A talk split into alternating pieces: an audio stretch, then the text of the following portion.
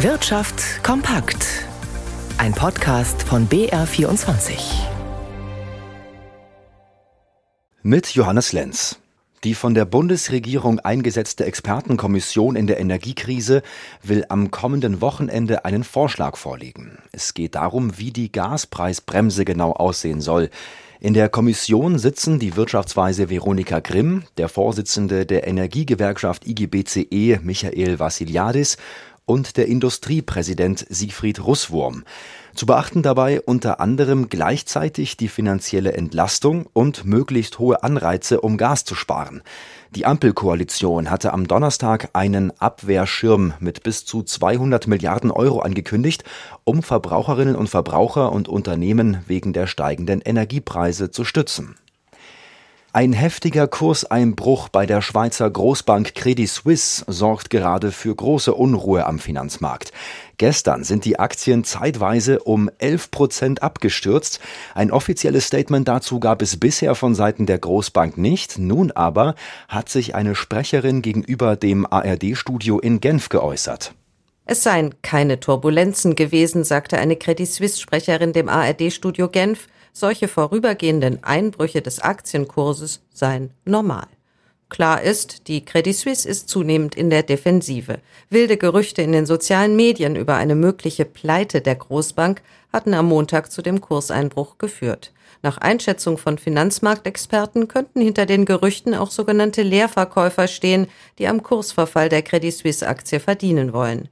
Der Markt sei so nervös, dass jedes auch völlig haltlose Gerücht über die Credit Suisse enorme Aufmerksamkeit erhalte, sagte etwa der Analyst Andreas Venditti der Neuen Zürcher Zeitung. Hintergrund ist große Unsicherheit über die geplante Umstrukturierung der krisengeschüttelten Bank. Die Credit Suisse will eine Kapitalerhöhung vermeiden und hat bereits angekündigt, verschiedene Geschäftsbereiche verkaufen zu wollen, um Geld für den Umbau zu beschaffen. Die genauen Pläne für die Umstrukturierung will Credit Suisse-Chef Ulrich Körner erst am 27. Oktober vorstellen. Aus Genf, Katrin Hondel. Am deutschen Immobilienmarkt herrscht ungewohnte Verunsicherung. Bundesweit stagniert die Nachfrage oder sie ist sogar für bestimmte Häuser und Wohnungen gefallen. Grund dafür die rasant steigenden Zinsen. Und nun fragen sich viele, ob sich im Herbst dieser Trend nun weiter fortsetzt. Eine Umfrage der Münchner Immobilienmesse Expo Real, die heute in München gestartet ist, gibt darüber Aufschluss. Die Lage auf dem Immobilienmarkt ist angespannt. Vor allem die deutlich gestiegenen Zinsen und hohen Baukosten belasten die Branche. Gleichzeitig ist die Nachfrage nach Immobilien in vielen Bereichen weiter hoch und das Angebot knapp. Vor allem fehlen bezahlbare Wohnungen, aber auch zum Beispiel Pflegeimmobilien. In einer Umfrage unter knapp 500 Messeteilnehmern gaben mehr als zwei Drittel an, dass Bauten für die Pflege an Bedeutung gewinnen werden, gefolgt von Wohnimmobilien. Immobilien. Am unteren Ende der Skala rangieren dagegen Hotels, Immobilien für den Handel und Parkhäuser.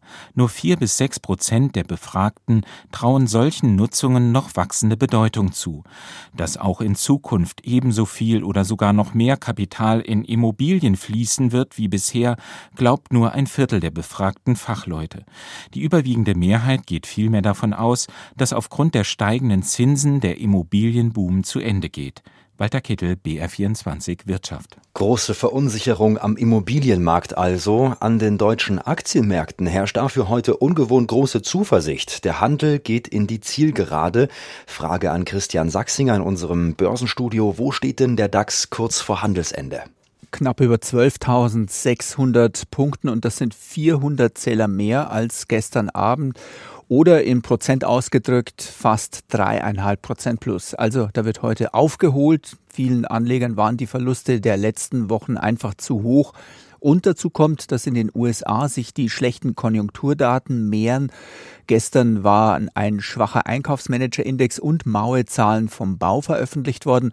Heute gibt es die Auftragsdaten aus der US-Industrie. Dort herrscht gerade Flaute und das alles, so hofft man an den Börsen, kann die US-Notenbank Fed einfach nicht mehr kalt lassen. Die muss nun bei ihren Zinsanhebungen vorsichtiger vorgehen.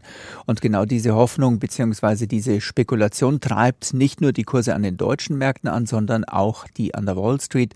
Der Dow Jones legt aktuell zweieinhalb Prozent zu. Und auch der Euro steigt auf 99,5 US-Cent.